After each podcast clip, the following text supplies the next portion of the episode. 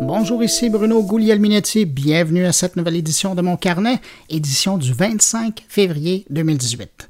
Merci d'être là cette semaine malgré une mise en ligne tardive. Ceux qui me suivent sur Twitter le savent déjà. J'ai passé la dernière semaine à New York et j'en ai profité pour justement profiter des lieux et des activités.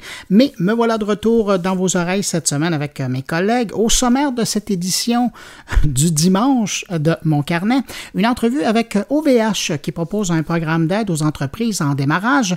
Un programme pas mal intéressant. C'est un programme mal connu qui peut donner un sérieux coup de main euh, à une jeune entreprise avec un appui quand même important en matière grise et en services d'infrastructure d'hébergement informatique qui peut aller jusqu'à 100 000 dollars.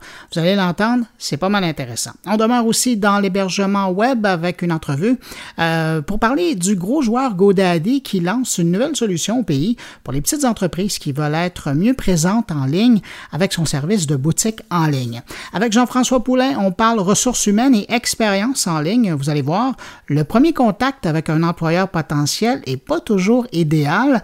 Et puis, pour terminer mon carnet, Stéphane Ricoul viendra nous rejoindre pour nous parler du burn-out des entreprises ou comment réagissent-elles face à cette montée en puissance rapide des nouvelles technologies. Avant de passer à quelques actualités techno de la semaine, je prends quand même un instant pour saluer cinq auditeurs qui ont pris le temps, eux aussi, d'écouter mon carnet. Salutations à Carl Lemieux, Angie Bélanger, Christian Bouchard, Anne Pelletier et André Tremblay. Merci à vous cinq pour votre écoute. Bien évidemment, merci à vous qui m'accueillez aujourd'hui entre vos deux oreilles.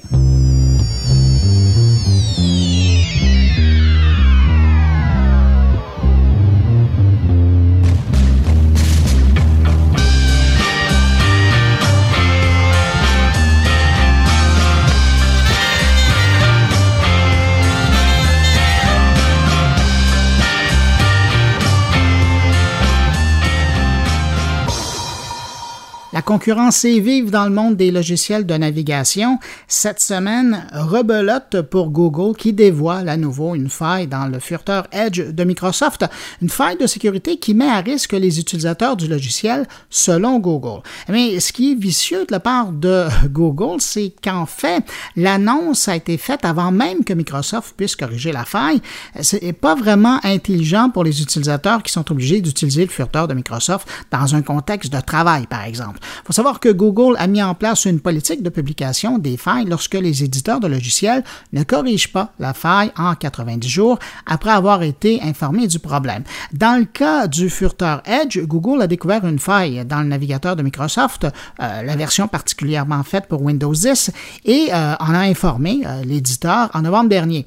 Mais lors de la dernière publication des correctifs de Microsoft, ben, il n'y avait pas de rustine pour colmater cette faille en particulier, de là de Google. De son côté, Microsoft explique que la rustine n'était pas dans la livraison de février parce qu'elle est plus complexe à développer que prévu.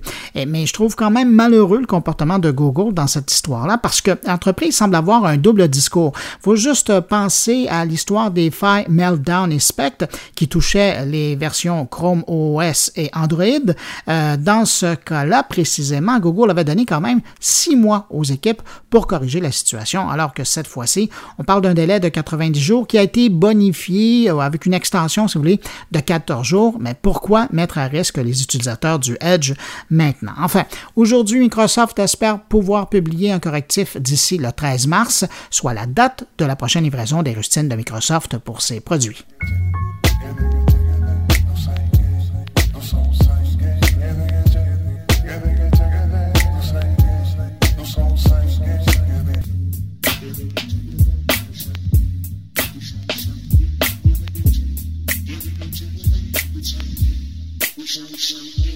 Toujours au sujet de Google, à la veille de la grande expo mobile de Barcelone, Google publie sa liste des téléphones recommandés pour les professionnels et oh, quelle surprise, les appareils du fabricant numéro un sud-coréen Samsung ne sont pas sur la liste.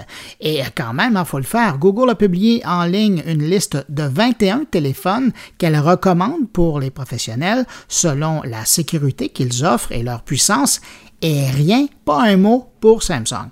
Est-ce que Google est de mauvaise foi? Enfin, on peut se poser la question. Hein. Ce sont les deux BlackBerry qui trônent euh, sur euh, le haut de la liste. Je parle des modèles Key One et Motion.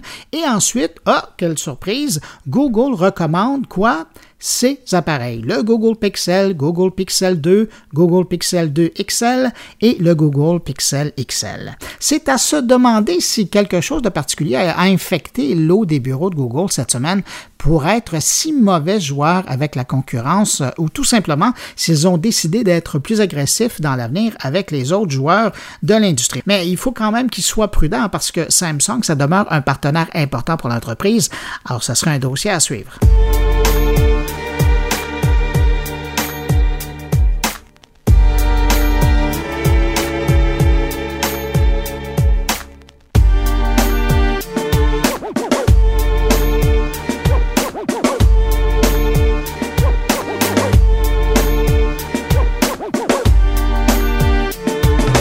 Tiens, parlant de téléphone, cette semaine, vous allez entendre beaucoup parler de téléphone intelligent et pour cause, d'ailleurs, je le mentionnais un peu plus tôt, euh, dès lundi s'ouvre le Mobile World Congress à Barcelone. En fait, c'est même commencé pour les journalistes qui ont déjà eu, eux, euh, des avant-goûts des nouveaux modèles qui seront présentés aux visiteurs.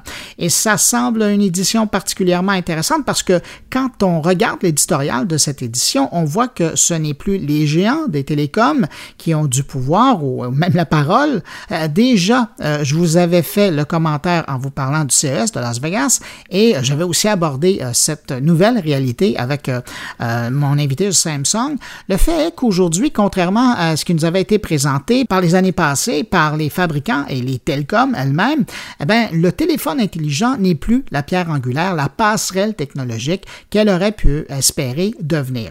L'intelligence artificielle, le développement des objets connectés fait en sorte que l'accès à l'information, qu'elle soit à la maison, au travail ou ailleurs dans nos vies, ben, passe plus nécessairement par notre téléphone. Elle passe par tous les objets connectés qui nous entourent et qui nous permettent maintenant d'accéder, de contrôler notre environnement, que ce soit à partir de notre téléphone, oui, bien sûr, mais aussi à partir d'un téléviseur, d'un réfrigérateur, d'un haut-parleur intelligent, de sa montre ou même ben, de maintenant sa borne intelligente. Comme dirait l'autre, disons que la game a changé. Mais attention, euh, je ne veux pas dire par là que le téléphone intelligent n'est plus important, mais on vient de relativiser son importance dans le futur. Et si vous avez la chance de surveiller de près ce qui va se dire à Barcelone pendant les prochains jours, ben vous en aurez une bonne démonstration.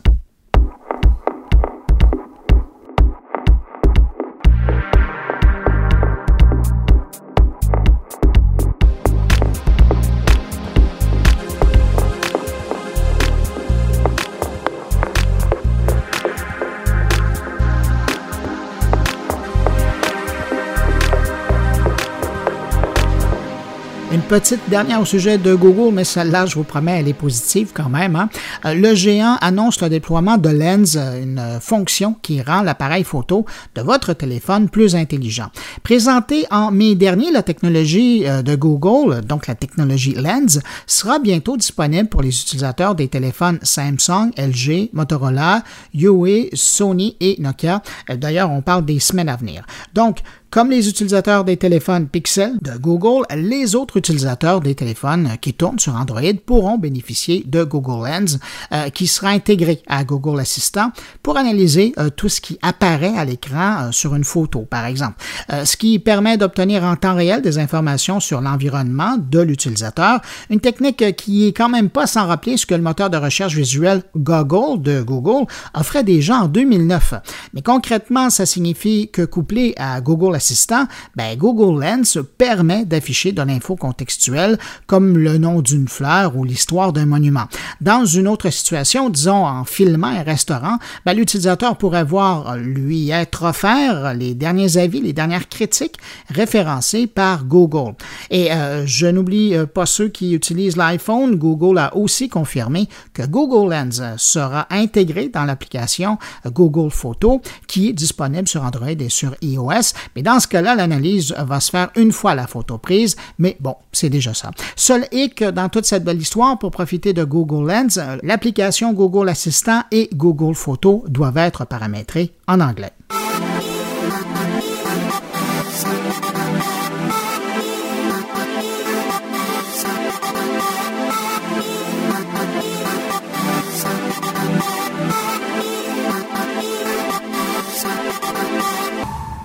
Un mot sur Snapchat euh, qui écrit encore une fois une petite page de l'histoire dans l'Internet.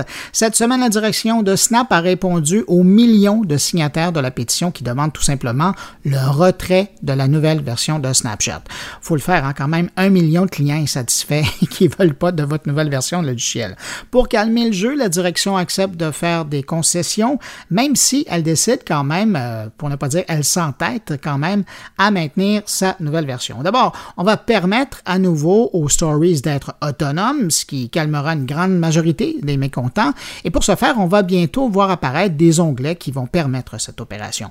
Pour ce qui est du groupe Ami et de la section Discover, on va aussi apporter certaines modifications qui, par exemple, pour le premier, va être à nouveau euh, séparé des stories avec une approche plus intelligente, entre guillemets, qui va s'adapter à l'utilisateur avec le temps et proposer des snappers avec qui on sera plus susceptible de snapper, pour utiliser l'expression. Pour la section Discover, Snap confirme que les abonnements aux médias seront autonomes par rapport aux autres types de contenus. Des changements donc importants à voir dans la prochaine livraison des mises à jour de Snapchat.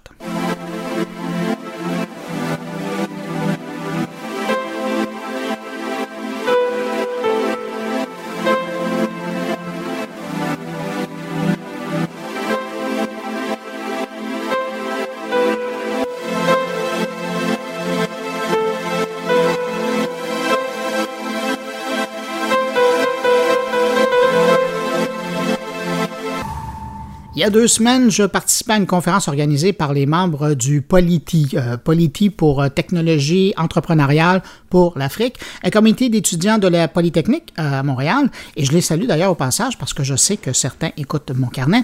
Alors bref, je participais à l'événement qui était tenu dans les bureaux montréalais de OVH, l'hébergeur français installé depuis un moment au Québec, avec sa méga ferme de serveurs dans le coin de Beauharnois.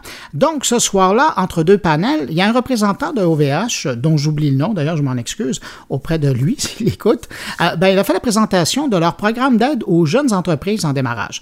J'avais les yeux gros comme des 25 sous. On parle ici d'un gros coup de main, un gratos, en matière grise et en service d'infrastructure d'hébergement informatique. Alors, en sortant, j'ai demandé à la dame en charge du programme ici au Québec de pouvoir en savoir plus et je lui ai donné rendez-vous ici dans mon carnet pour nous en parler. Alors, d'abord, pour ceux qui ne savent pas, j'ai demandé à Maha Benani, qui est euh, au développement des affaires chez OVH, de nous parler de l'entreprise OVH. À propos d'OVH, c'est une compagnie qui a été fondée en 99 en France par le CEO qui s'appelle Octave Clabat. On est arrivé au Canada en 2012. Depuis, on a grandi, donc on s'est installé dans quatre villes. Et en fait, on est donc euh, à Montréal, on est présent à Québec, à Toronto, et on a notre data center à Beauharnois. Le programme DLP a été créé il y a à peu près deux ans en France. On l'a lancé il y a un peu moins d'un an au Canada. Et c'était quoi l'idée derrière le programme? Donc en fait, le DLP a été créé parce que OVH à la base c'était une start-up.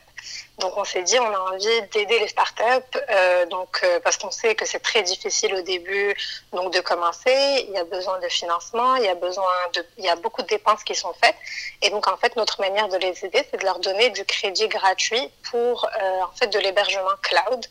Donc donc c'est un peu ça l'idée qui était qui était derrière le DLP. Aujourd'hui, on accompagne plus de 1400 startups dans le monde. On est représenté dans 120 pays et en fait, le programme c'est du crédit, donc jusqu'à 100 000 dollars de crédit euh, pour une période de un an. On a de l'accompagnement par des architectes solutions, donc l'accompagnement technique. Euh, donc en fait, notre architecte solution s'assierait avec euh, donc la startup et euh, déterminerait tous les deux euh, quels produits OVH sont les meilleurs pour la startup. Donc ça, en fait, par rapport à nos compétiteurs, c'est vraiment le côté humain qu'on vient ajouter à ça. Enfin, on offre aussi de la visibilité à nos startups parce que parce qu'en fait, si on va par exemple, on a une startup en AI, on a plusieurs startups en AI. Si on va à un événement AI, on va accompagner les startups avec nous. Donc en fait, notre programme, non seulement on offre donc des crédits, mais en plus de ça, on offre euh, vraiment du, c'est vraiment du one-to-one. Donc on va accompagner ces startups-là euh, pour les aider vraiment à grossir et à grandir euh, de la manière dont on peut. Est-ce qu'il y a des types d'entreprises qui sont privilégiées dans votre programme ou c'est vraiment ouvert? Ben, en fait, c'est, ça va être ouvert donc à tout type d'entreprise, mais on va vraiment vouloir, euh, on va pousser en fait pour des entreprises qui auront un vrai besoin d'infrastructure. Donc c'est pour ça que je parle souvent du domaine de l'intelligence artificielle parce qu'on sait qu'il y aura un gros besoin d'infrastructure derrière. Euh, on va aller avec des startups qui font du machine learning parce que la même chose, il y aura un gros besoin d'infrastructure. Et euh, donc le programme est ouvert à absolument tout le monde, mais euh, en fait, on va vraiment privilégier donc des startups qui auront ce besoin-là parce qu'on pourra mieux les accompagner et on pourra mieux les conseiller. Et comment ça fonctionne le processus? C'est-à-dire que quelqu'un qui a une entreprise qui nous écoute, qui entend parler du Digital Launchpad, c'est quoi le processus pour y adhérer et profiter du service? Alors, le processus est très simple. Donc, en fait, il faut juste se rendre sur notre site, donc ovh.com slash DLP, et en haut à droite, on va voir qu'il y a un petit bouton donc, euh, qui, qui dit appliquer. Donc, à ce moment-là, l'application prend vraiment euh, quelques minutes. Euh, il y a un formulaire très simple à remplir où la personne va mettre ses informations, l'information de sa compagnie, et ensuite une brève description de, euh, de, de, du besoin d'infrastructure, de la start-up, de qu'est-ce qu'ils font et où est-ce qu'ils veulent aller. Donc ça, ça va être vraiment nos trois critères euh, où en fait on a envie de plus connaître la start-up, de vraiment euh, savoir euh, qui est dans la start-up, donc l'équipe aussi, et puis une rapide description du, du besoin d'infra et, de, et, de et des prévisions. Et pour vous, qu'est-ce qui est mieux comme candidat euh, quand on vient postuler pour un, coup de main de votre part? Une entreprise qui est encore au stade de l'idéation ou quelqu'un qui est rendu très loin dans la conception? On accompagne les startups vraiment de toutes, de différents stages. Donc, on va avoir des startups qui sont vraiment juste en train de tester leur idée, en train de trouver leur product market fit, euh, qui sont en train de vraiment développer cette solution-là. Et on va accompagner aussi des startups qui sont euh, beaucoup plus loin dans le process, donc qui ont plusieurs clients, qui sont en train de grossir et qui sont en train d'exploser.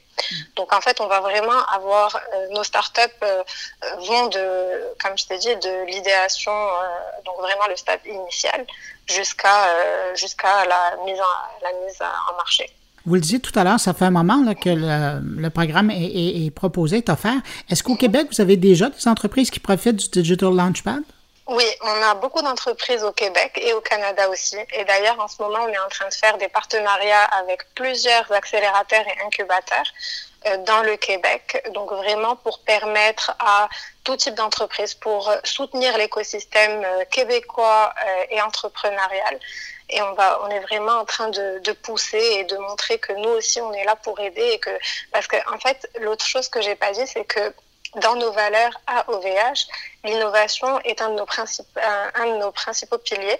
Et donc, en fait, on, va vraiment, on est vraiment là pour aider ces startups-là. Je présume que l'intérêt de OVH de faire ça, évidemment, bon, c'est inspirant parce que vous le disiez, hein, au départ, vous étiez une start-up vous-même, mais dans le fond, c'est probablement aussi le développement de, de collaboration, de partenariat avec ces, entreprises-là qui, par la suite, se développent. Et puis, si vous pouvez euh, tisser euh, des bons liens d'affaires, ben, vous ça vous reste des bons partenaires. Ben, c'est exactement ça. Euh, ça, c'est, ça, c'est aussi un de nos gros points parce qu'on a, on a en fait un pôle dans OVH qui s'appelle OVH Labs.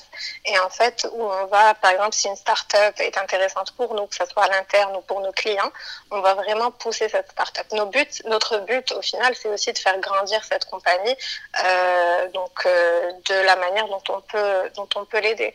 Donc, euh, si jamais, par exemple, la solution, euh, nous, on est, on est à la recherche de cette solution à l'interne ou nos clients euh, vont demander cette solution, à ce moment-là, on va directement travailler avec les startups euh, pour en fait leur euh, générer des nouveaux leads ou des bêta-testeurs ou des choses comme ça. Wow, ben c'est vraiment chouette. C'est bien de voir mm-hmm. une entreprise de votre taille qui redonne comme ça à la communauté. Ben c'est super, c'est important, je pense. C'est ouais. très important. Give back. Et ça, c'est un de nos, un de nos euh, nos mentors.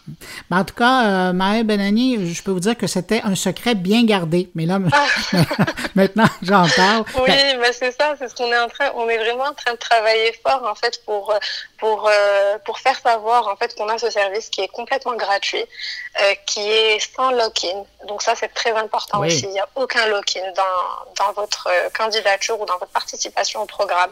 Si après un an, euh, vous n'êtes pas satisfait ou vous avez envie de changer de, de prestataire, à ce moment-là, on n'a aucun problème. Euh, ça, c'est vraiment aussi une de nos valeurs à OVH, c'est euh, d'avoir euh, c'est la liberté donc de nos clients. On ne veut pas avoir de clients qui veulent pas être chez nous. Donc, mais heureusement, on a plus de 80-90% de nos startups qui restent avec nous après. Mais euh, ça, c'est très important aussi à mentionner. Ben écoutez, je vous remercie. Puis peut-être qu'il y a des gens qui nous écoutent euh, qui iront directement sur votre site. Euh, je rappelle l'adresse, les www.ovh.com baroblique DLP, c'est ça? Exactement, c'est exactement ça. Et puis sinon, euh, euh, sinon les startups, euh, s'il y a des founders qui veulent avoir plus d'informations, ils peuvent nous contacter sur mon adresse courriel. Donc c'est maha, M-A-H-A, point benani, B-E-N-N-A-N-I, à commercialcorp.ovh.com. Bon, ben écoutez, c'est vous qui avez donné votre adresse. Attention à votre boîte de courriel. non, ça me fait plaisir. Ça me fait plaisir. Je suis là pour ça. Ben merci beaucoup. Au revoir. Au revoir.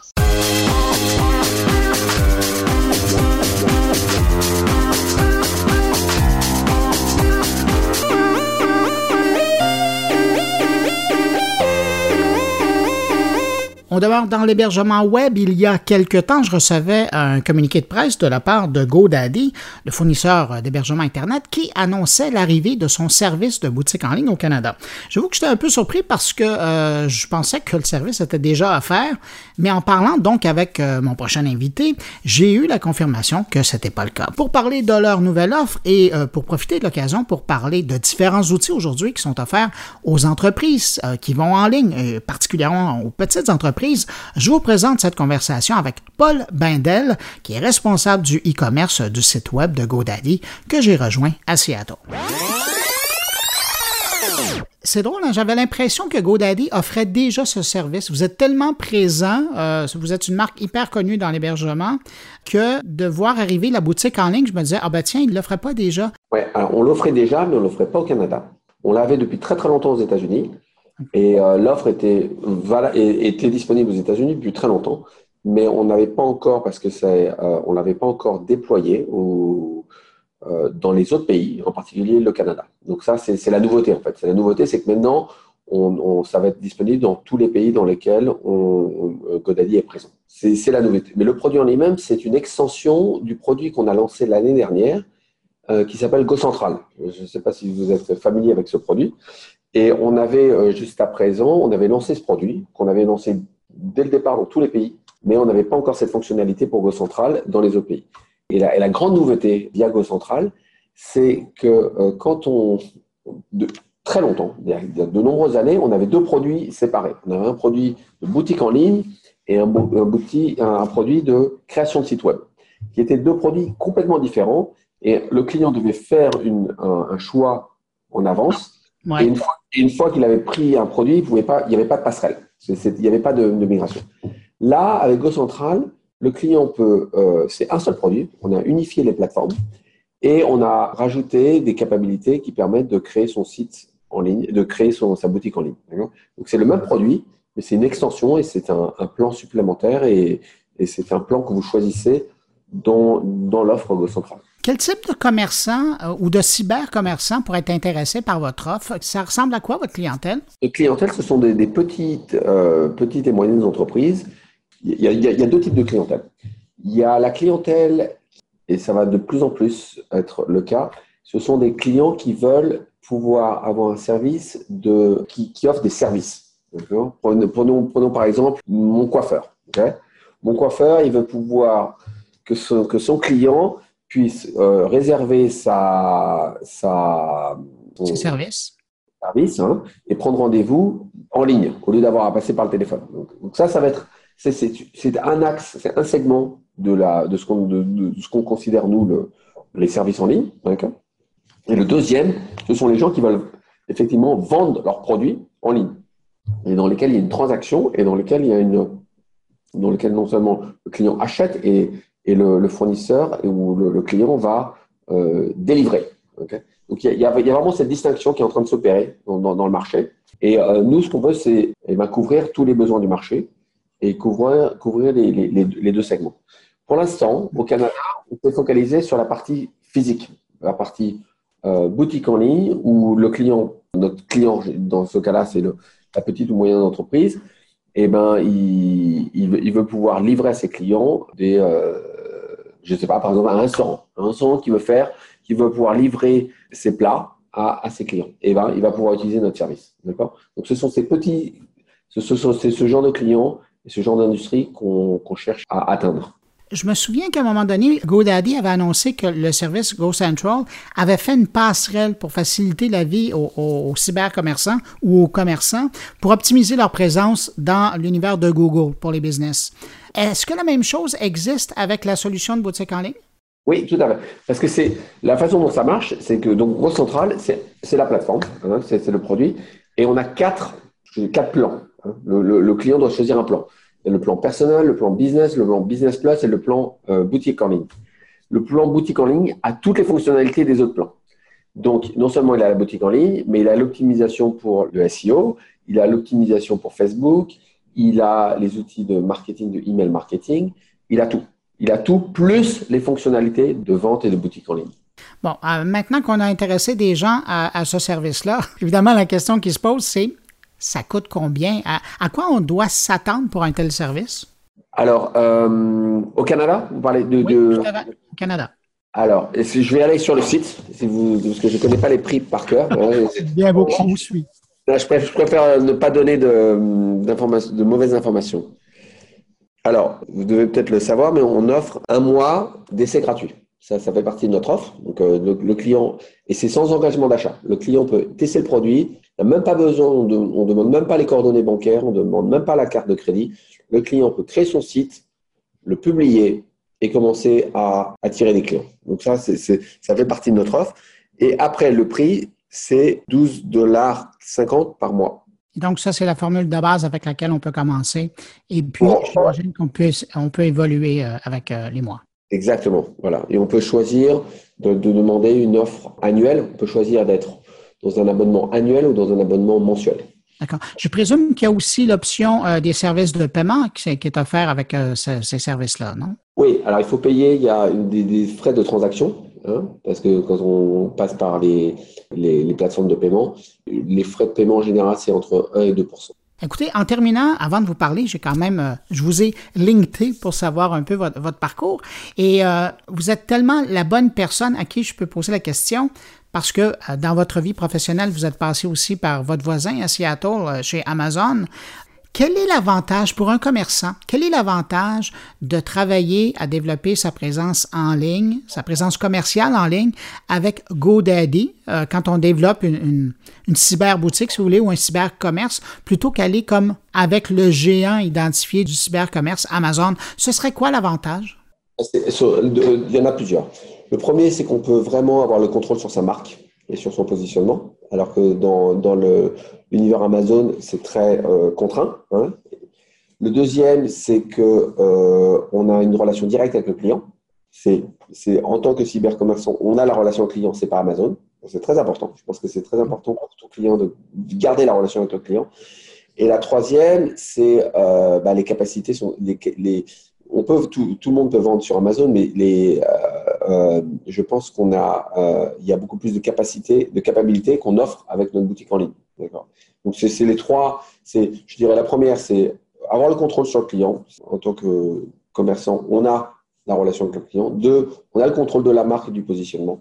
Et trois, on a des capacités, des capacités qu'on a supérieures parce qu'on a quand même un outil qui est vraiment destiné à ça par rapport à ce que Amazon pourrait offrir l'avantage d'Amazon, il faut, faut comme nous voir, il y a un avantage, c'est qu'Amazon, ils ont tellement de clients, donc, donc, ça, ça, donne aux, commerçants l'accès à des, millions et des millions de clients.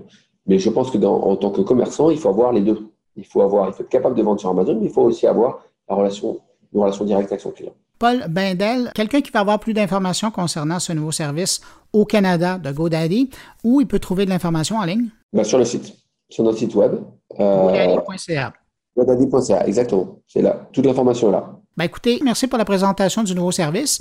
Et puis, euh, ben, on va vous laisser euh, aller profiter euh, de la côte du Pacifique. D'accord, merci beaucoup et à très bientôt, j'espère. Au revoir. Au revoir.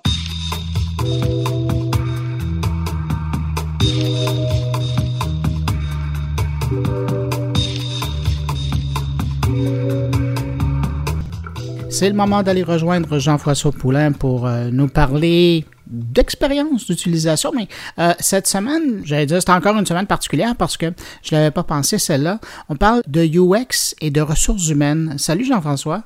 Bonjour Bruno. Ben oui, les ressources humaines. Qui n'a pas eu des problèmes dans les processus de recrutement? C'est l'enfer. C'est vraiment compliqué. C'est drôle parce que il ça, y, y, a beaucoup de compagnies qui, ben, toutes les compagnies recrutent, puis certaines d'entre elles ont des très beaux processus euh, quand ils, font affaire avec leurs clients, mais on dirait qu'ils s'oublient un peu quand vient le temps d'embaucher de, des gens. Hein, on a tout vécu. Puis, puis pourtant, c'est bizarre parce que on n'arrête pas de parler de l'importance de la marque employeur puis de l'image qu'on donne quand vient le temps d'intéresser les gens à venir travailler euh, chez vous, chez soi. Puis là, ben, c'est peut-être l'étape qui est laissée pour compte. Absolument, puis c'est ce que mon invité cette semaine, Stéphane Simard, me, me, raconte. En fait, l'expérience de la marque est, aussi importante quand tu quand, quand tu fais affaire euh, avec une entreprise. C'est encore plus émotionnel parce que tu donnes beaucoup de toi-même quand tu soumets un CV, quand tu soumets une candidature. C'est pas comme ah, moi, ça me tente d'aller travailler là. Non, tu, te commets, tu dis voici ce que j'ai fait dans ma vie, voici pourquoi je suis bon. Puis, puis, puis c'est très émotionnel. Puis des fois, ben, tu pas de nouvelles pendant une semaine ou deux. Puis tu te demandes, tu te demandes, mais mon Dieu, euh, c'est parce qu'ils m'aiment pas, mais il y a pas de, des fois, il n'y a même pas le petit courriel de retour. Ah, merci, on a reçu votre, euh, votre demande. C'est comme, il y a comme une, une coche en dessous on te fait sentir un peu cheap dès le départ. Je pense que les employeurs s'en rendent pas vraiment compte. Tu vois, on l'a tous un peu vécu. On l'a tous vécu. Oui, non, mais, mais puis effectivement, tu me ramènes ça en tête. Puis à quelque part, ben, c'est un moment important dans la vie de quelqu'un. Dans notre société, beaucoup de gens se définissent par leur emploi. Puis c'est un processus qui est hyper personnel, autant que genre acheter une maison ou sa première voiture. Absolument. Et puis, euh, sinon plus. Et puis, euh, effectivement, de temps en temps, ça laisse à, désirer comme expérience. Au niveau de la qualité de relationnel. Oui, absolument. Puis Stéphane euh, va nous en donner un, bel exemple dans le podcast où quand tu as une bonne expérience, tu peux avoir des employés qui vont littéralement retweeter, re-instagramiser ce qu'ils viennent de vivre comme expérience d'arriver dans une entreprise. Puis ça, c'est complètement précieux pour l'entreprise. Que... Oui, ben c'est ça, mais, mais imagine la, la, qualité pour, ben, en tout cas, l'intérêt puis l'avantage pour l'entreprise, un, c'est la promotion justement pour elle en tant qu'employeur, puis deuxièmement, auprès de ses partenaires, de ses clients, en disant Waouh, c'est cool. Un, peu ce que déjà vécu dans le passé, euh, il y a quelques années, Google, euh, quand c'était euh, vraiment la place à aller travailler juste pour l'expérience d'embauche. Juste ça, moi, je me souviens d'avoir parlé avec des, des, des, Québécois, puis de toute façon, des gens d'un peu partout qui avaient commencé dans les premières années de Google et juste le processus de l'emploi était tellement cool de la façon que ça se passait que il y a des gens ça, donnait le goût. Oui, euh, effectivement, c'est ça, oui. Ça donnait le goût, ça se communiquait, puis, c'est vrai. Puis tu vois des, des fois des endroits euh, euh, comme, comme, nous, nos conférences, tout le monde UX se tiennent chez Shopify à Montréal. L'environnement mm-hmm. de travail est extrêmement agréable. Tout le monde le prend en photo pendant qu'on fait la conférence. C'est pas perdu pour eux, hein, quand même. Ben, c'est la visibilité. Ah, écoute, Jean-François, on arrête d'en parler, puis on écoute ton entrevue. Parfait, merci. Merci à toi. Ben, souvent, c'est quand même assez étonnant parce que on est dans un contexte vraiment de, pénurie de main-d'œuvre, puis de voir qu'il y a encore autant d'employeurs qui n'ont pas réussi à, rendre le processus un peu plus sympathique. Je trouve ça tout le temps étonnant. Fait que j'ai fait ressortir justement les quatre principaux irritants qui sont vécus durant les, candidats quand ils vont euh, passer à travers le processus. Mais c'est déjà étonnant. Mais c'est déjà étonnant ce que tu dis. Ils n'ont pas encore trouvé la façon de rendre ça sympathique. Et pourtant, comme tu dis, on n'est pas dans un, on n'est plus dans le marché des années 90. Là. Les employeurs se battent pour avoir des bonnes ressources, mais ils n'ont ah pas réussi à rendre ça agréable. Ben, je, dirais le premier irritant, c'est le manque de communication. Euh, tu sais, exemple, euh, tu as un poste qui est affiché, euh, soudainement, euh, il disparaît avant la, avant la fin de la date d'affichage. tu sais pas, est-ce que, est-ce que le poste est comblé, est-ce qu'il n'est pas comblé? Beaucoup de gens maintenant qui postulent en ligne, puis t'envoies ça dans le vide, là, puis là, tu t'espères que ça va arriver quelque part, puis évidemment, tu veux faire des suivis, après, personne ne te répond, personne ne peut parler parce que personne n'a le temps. Donc, euh... parce qu'il n'y a pas de nom associé à la demande qui est complètement en ligne aussi. aussi. Oui, c'est ça. Il n'y a pas, d'humain. il n'y a pas d'humain au bout. ça, c'est le premier irritant. Le deuxième irritant, je te dirais, c'est un processus qui est trop long. Euh, puis il n'y a pas de mal à avoir un processus qui est long, en autant qu'on regarde les gens informés. Euh, c'est normal, les employeurs veulent faire des enquêtes de crédit ou vérifier les antécédents euh, judiciaire pour certains types de postes. Ça, c'est correct. Sauf que quand on perd le contact, quand on n'en tient pas la, conversation avec les candidats, euh, là, ça devient trop long. Puis, des fois, les employeurs sont frustrés parce que, euh, tu sais, moi, j'ai des clients là, que, que, j'accompagne, puis il y en a qui me disent, écoute, euh, je l'ai appelé pour le convoquer en entrevue, puis euh, il me rappelle deux jours plus tard, me dit que c'est trouvé une job. Mais ça a duré combien de temps avant?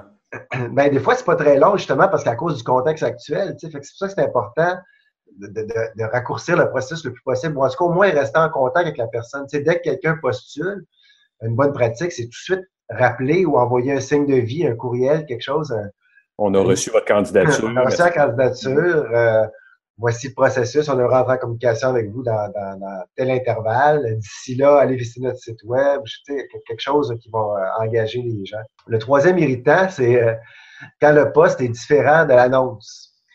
Parce que là, il y a des employeurs qui s'amusent à trouver des titres super sexy, comme ingénieur de l'entretien pour un concierge, des affaires de même. Fait que là, les gens, c'est bien cool. Tu affiches un poste sexy comme ça, mais finalement, la personne, en, posant des questions, elle réalise que c'est pas vraiment, vraiment ce qu'elle pensait. Puis des fois, les gens aussi, euh, les employeurs qui veulent justement trouver des noms sexy, le problème, c'est que les candidats, souvent, ils font des recherches par mots-clés dans les moteurs de recherche ou dans les sites d'emploi.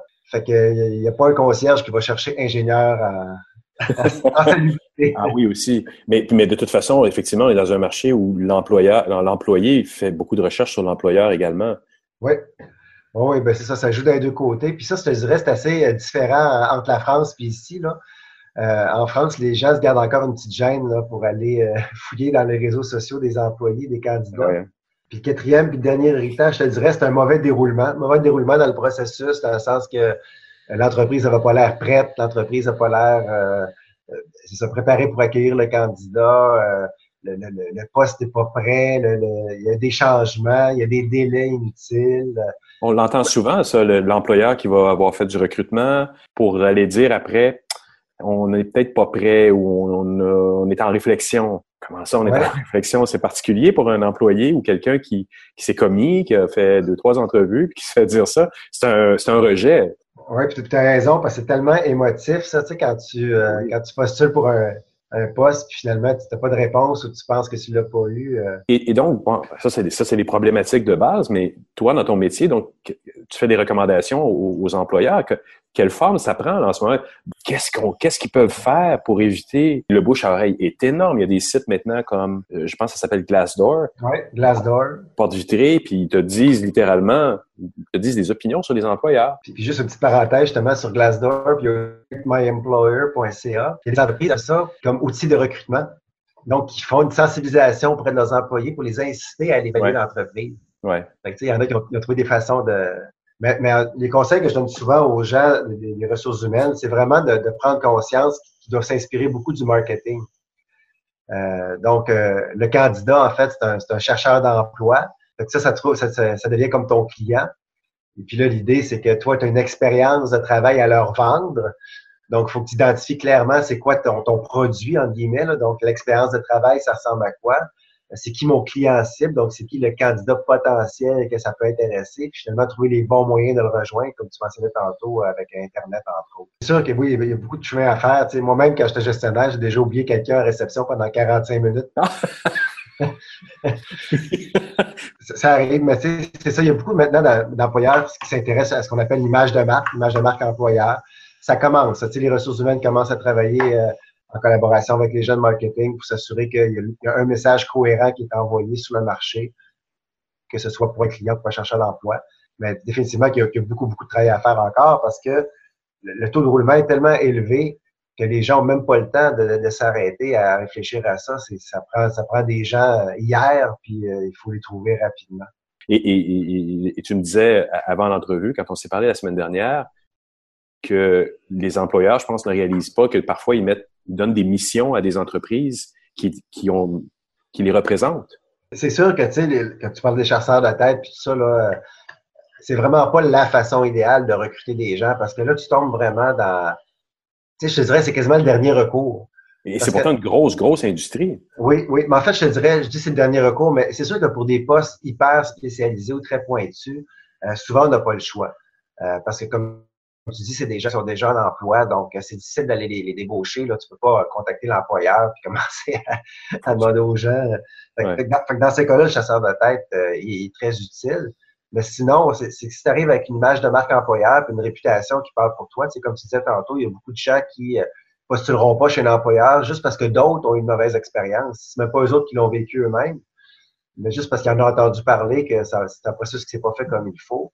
Euh, les gens postuleront même pas. Donc, c'est pas long. C'est comme quand on dit en marketing, qu'un client satisfait va en parler à, je sais pas moi, cette, personne. Ben, mm-hmm. C'est la même chose pour un chasseur d'emploi, de, euh, candidat. S'il a une mauvaise expérience d'entrevue, il va en parler à tous ses amis. puis c'est encore plus là pour les étudiants. Ah oui, donc les étudiants, ben, on parle de, on parle de quelle, quelle gamme d'âge, parce que c'est une de tes spécialités aussi. Là. Toi, tu as identifié des groupes de, de, générationnels, puis tu, fais, tu proposes des interventions en lien avec ça. Oui, ouais, ben c'est ça. Quand, quand, on parle autour de la génération Z, les 13 à 21 ans, euh, c'est sûr que eux, euh, réseaux sociaux, euh, échanges, euh, tout, tout, est ouvert, hein. tout, est, tout est accessible, tout est partagé.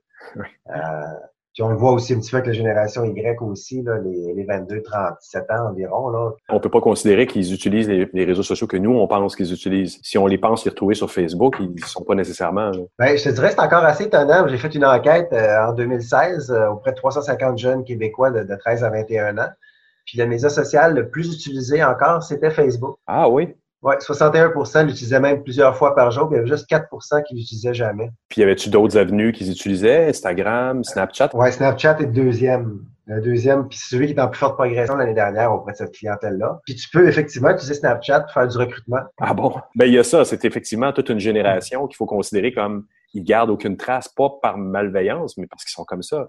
Ils impriment pas leur photo, ils, impriment, ils prennent une photo puis elle disparaît. C'est du Instagram, c'est Facebook. C'est incognito euh, sur Google, c'est euh, DuckDuck euh, dans le commentaire de recherche. Là.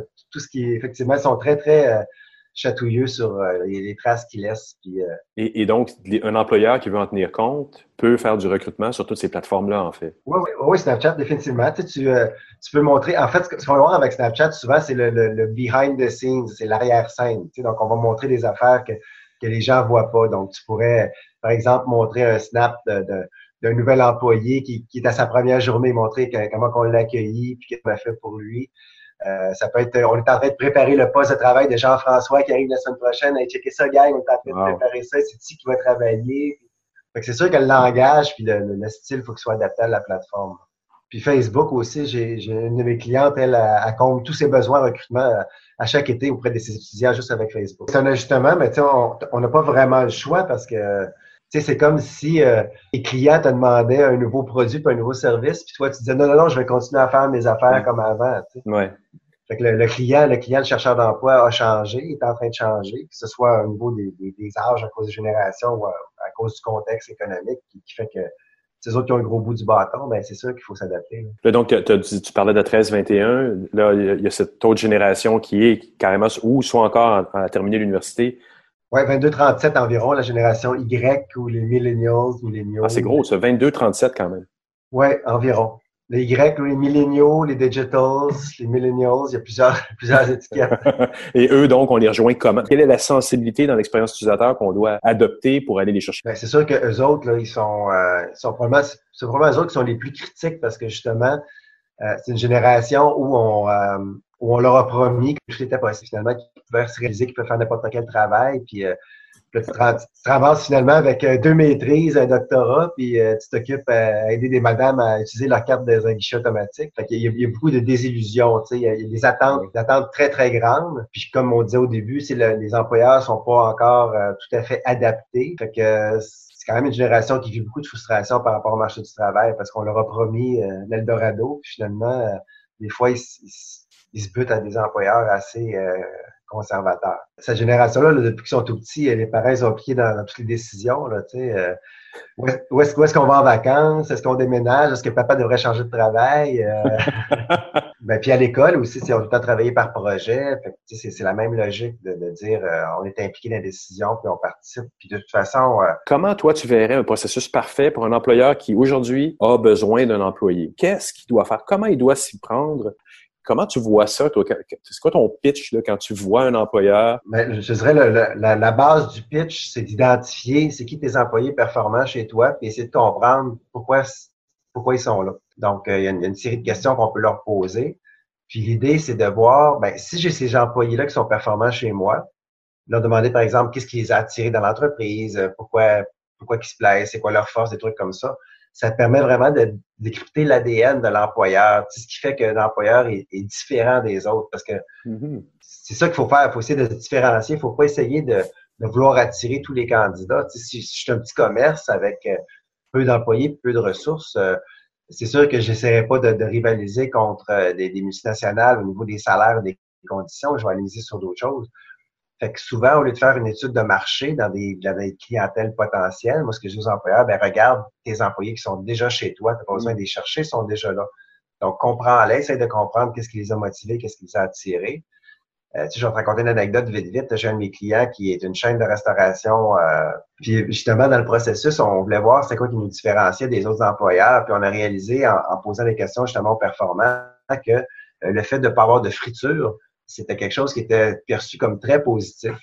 Oh. Puis euh, c'est pas quelque chose que moi, spontanément, j'aurais pensé. Puis il y a les questions de sécurité aussi. Fait que ça pour dire que justement, on est arrivé à, à ce positionnement-là en posant la question aux employés. Une fois que ton positionnement est clair, ben là, tu sais un peu plus quel genre de personnes je vais pouvoir attirer parce que tu leur poses la question, tu sais, c'est quoi qui t'a invité, qu'est-ce qui t'a motivé à joindre l'entreprise? Donc, tu peux te servir des mêmes hameçons si tu veux pour aller d'autres poissons qui sont comparables. Puis aussi, là, tu parlais de l'intégration tantôt. Euh, l'intégration, c'est capital. Euh, parce que là, ce qui arrive, c'est qu'on investit beaucoup de temps, beaucoup d'énergie dans un processus de recrutement. Puis là, quand l'employé arrive, on dit, OK, ben voici, euh, ça c'est ton bureau, ça c'est ton téléphone, puis quand il sonne, tu réponds. Bonne journée, puis c'est parti. Donc, il y, a, un paquet d'erreurs à éviter justement là pour euh, s'assurer que l'intégration se fait, comme il faut, puis ça va avoir un, gros, gros impact. J'ai euh, un des amis une entreprise, puis justement, il a, il a revampé un peu son processus d'intégration.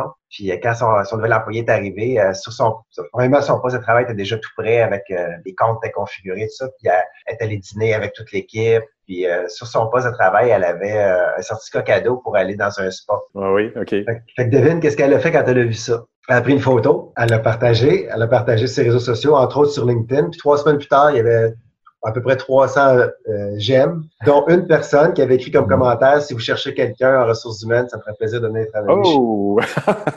rien de moins. Et la, et, la, et la, presse plus a récupéré l'histoire et en a fait un article. Mais souvent, c'est des choses de base. Là. Avoir accès à, l'informatique, à savoir euh, avoir tes comptes d'usagers, euh, savoir qui contacter. Tu sais, moi, souvent, je dis aux employeurs de se monter une espèce de petit guide pratique, les 20 bonnes choses à savoir. Tu sais. Des choses de base que que tu aurais aimé que quelqu'un te dise à ton arrivée, puis finalement que tu apprends deux, trois mois plus tard, puis tu ben, il me semble que j'aurais aimé ça le savoir, moi. Que... Oui, oui, oui. effectivement.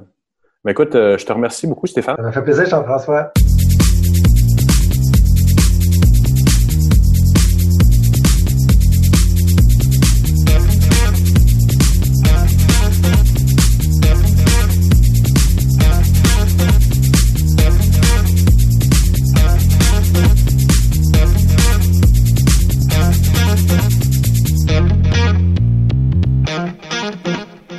Tiens, pendant qu'on parle de l'expérience des ressources humaines en ligne, j'en profite pour vous glisser un mot sur euh, la série de webinaires que je viens de produire en collaboration avec l'École des entrepreneurs de Montréal. Cette semaine, dans la série intitulée Avantages numériques, on aborde justement le volet des RH en ligne avec deux experts en la matière, Émilie Pelletier et Didier Dubois.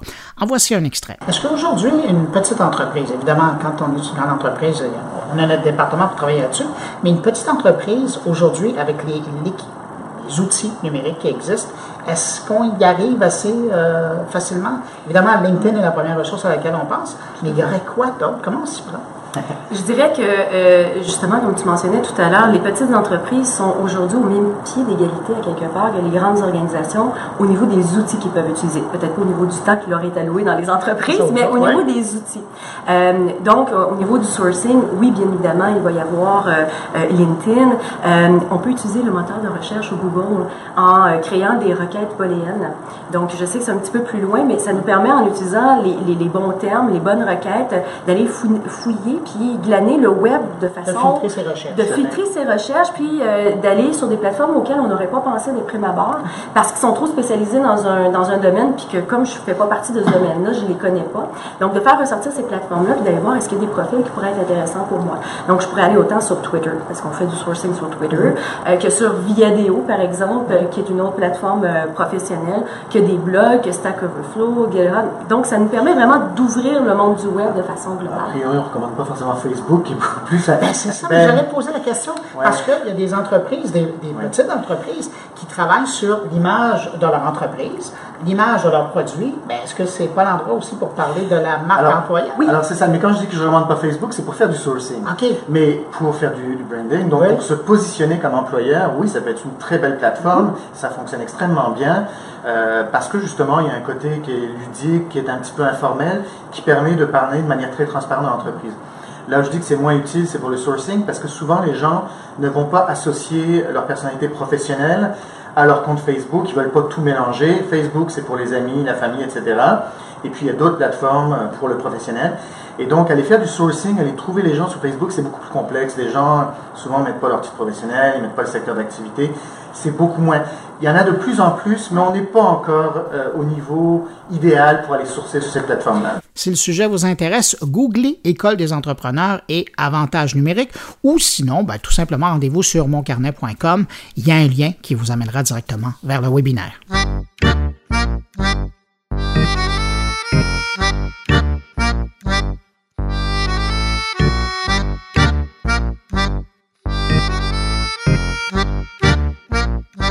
C'est le temps d'écouter le billet éditorial de Stéphane Ricoul et cette semaine, Stéphane s'intéresse à un phénomène dont on parle peu ou pas assez, euh, le burn-out des entreprises ou comment réagissent ces entreprises face à cette montée en puissance rapide des nouvelles technologies. On l'écoute.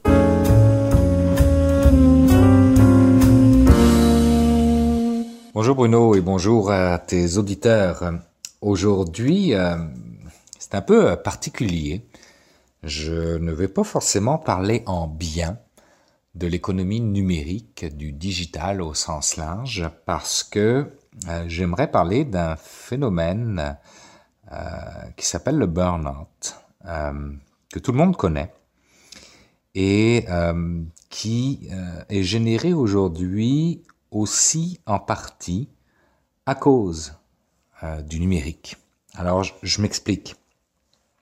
Le le reflet du monde dans lequel on vit, qui est un monde numérique, qui est un monde de mutation, qui est un monde multiple, qui est un monde basé sur l'immédiat, fait qu'on est euh, dans un contexte de changement permanent. Euh, j'ai même lu euh, certains psychologues qui parlent d'un état liquide où l'instantanéité est rendue possible par le numérique et se fait au détriment d'une certaine prise de recul, euh, d'une stratégie euh, qu'on ne prend plus ou qu'on ne prend plus le temps euh, de mettre en place. Donc ça, ça provoque des effets, des effets immédiats sur sur les personnes et notamment les employés au sein des entreprises. Et la semaine dernière, je suis allé à une conférence. Euh, c'est la première fois que j'allais à cette conférence-là. Et euh, il y avait juste deux conférenciers qui étaient deux jeunes, très jeunes personnes en bas de 25 ans, qui parlaient euh, évidemment des grands sujets à la mode qui sont intelligence artificielle, blockchain et crypto-monnaie. Je les écoutais parler moi qui avais pas loin de deux fois leur âge. Et euh, oui, je comprenais la plupart des choses qu'ils disaient, mais j'avoue euh, qu'il y a certains aspects qui m'échappaient. Et je me suis mis un peu dans la peau du président d'une entreprise qui a mon âge ou qui est un peu plus âgé, mais qui n'est pas au fait, comme toi, moi et tes auditeurs, nous pouvons l'être par rapport aux nouvelles technologies et qui assiste à ce genre de conférences-là ou qui lit des articles là-dessus. Euh, et, euh, et, honnêtement, euh, quand on prend le temps de réfléchir comme lui doit réfléchir, qu'on écoute ces jeunes parler sur ben voici ce qu'il faut faire par rapport au commerce électronique, il faut intégrer telle chose pour pouvoir faire telle chose, si vous mesurez pas ça, ben vous êtes mort dans deux ans, etc. Euh, entre toi et moi, ça me fait peur. Ça me fait peur parce que la réaction que j'aurais, moi, en tant que président d'une entreprise manufacturière, peu importe, de service, ce serait une réaction de paralysie en disant je comprends rien à ce qui se dit, je vois même pas les applications possibles de toutes ces nouvelles technologies-là, mais je comprends que si je le fais pas, ben, l'avenir de mon entreprise est probablement en péril. Et si je le fais pas, ben, je serai pas capable d'attirer des nouveaux talents. Pire que ça, j'ai peut-être du monde qui vont me quitter. Sauf que je sais pas le faire. Je sais pas comment choisir ces technologies, je sais pas comment les intégrer, je sais même pas ce qu'elles veulent dire concrètement. Alors, euh, de là m'est venue euh, la réflexion. On sait que euh, notre cher ministre Dominique Anglade travaille à mettre en place un conseil du numérique pour le Québec. Et je me disais que un des chantiers sur lequel pourrait travailler ce conseil du numérique serait justement un chantier qui permettrait de comprendre comment on est capable, euh, j'allais dire, de vulgariser les applications possibles des nouvelles technologies dans des contextes euh, d'économie euh, de PME et comment accompagner les exécutifs dans ces entreprises à ne pas paniquer face à toutes ces nouvelles applications-là et au contraire à voir ça comme des opportunités de croissance et comprendre ce qui peut s'appliquer ou non à leur réalité quotidienne, à la réalité de leur marché et de leur écosystème. Donc, euh, en gros, c'était ça mon propos.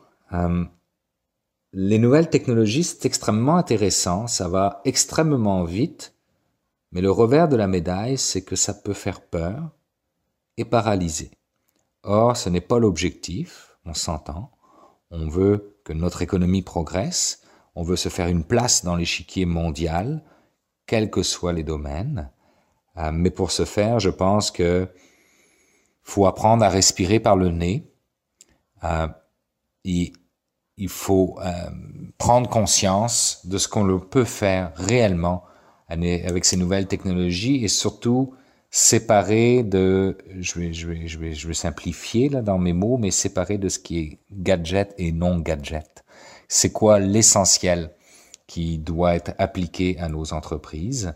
Et pour ce faire, ben, je pense que le, gouvernement a, un rôle à jouer là-dedans, dans le sens que c'est au gouvernement de nous guider par rapport à ça. Si le gouvernement décide de reconnaître les aspects de la signature électronique, par exemple, de rendre légal ou de faciliter l'accès au, smart contract, euh, de, de, rendre de rendre officielle l'existence des crypto-monnaies, etc., etc. La direction que le gouvernement va prendre, ben, par rapport à ces nouvelles technologies, ben, il faut qu'elles se reflètent dans la direction que nos entreprises peuvent prendre. Donc je pense que le gouvernement a un rôle à jouer euh, dans cette éducation-là, ou plutôt dans euh, l'orientation que l'on peut donner à notre économie. Alors c'était euh, c'était mon propos euh, pour aujourd'hui. Euh, je sais qu'il est un petit peu différent de ceux de d'habitude, mais je crois qu'il est important de prendre un pas de recul par rapport à tout ce qui se passe, puis de se poser les vraies questions. Parce que honnêtement, là, je suis sorti de cette conférence-là, puis je me suis dit, je me suis dit poliment, dans ma tête, mon Dieu, qu'est-ce que c'est compliqué de comprendre comment on peut optimiser l'utilisation de toutes ces nouvelles technologies et comment les choisir. Donc, merci Bruno, merci à tous pour votre écoute et on se donne rendez-vous la semaine prochaine. Au revoir.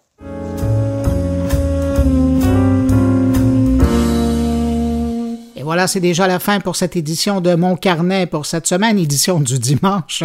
N'hésitez pas à passer le mot autour de vous hein, si vous pensez que Mon Carnet peut intéresser vos commentaires ou si vous voulez passer le mot tout simplement sur les réseaux sociaux, sur votre blog, votre podcast ou ailleurs. Euh, je sais que les gens le font parce que je commence à voir de plus en plus de mentions de Mon Carnet, euh, des auditeurs, des auditrices qui aiment et qui partagent. Alors, je vous remercie. Et puis, ceux qui ne l'ont pas fait, ben, n'hésitez pas à le faire. Ça aide, ça nous encourage. Alors, merci à tous ceux l'ont fait. Euh, de mon côté, ben, je vous rappelle, hein, si vous désirez me laisser un mot, vous pouvez le faire en passant par la page Facebook de mon carnet, par le biais de mon compte Twitter sur ma page SoundCloud ou encore dans la version blog de moncarnet.com. Merci d'avoir été là. Je vous souhaite de passer une excellente semaine. Je vous retrouve comme à la normale vendredi prochain pour une nouvelle édition de mon carnet. Au revoir.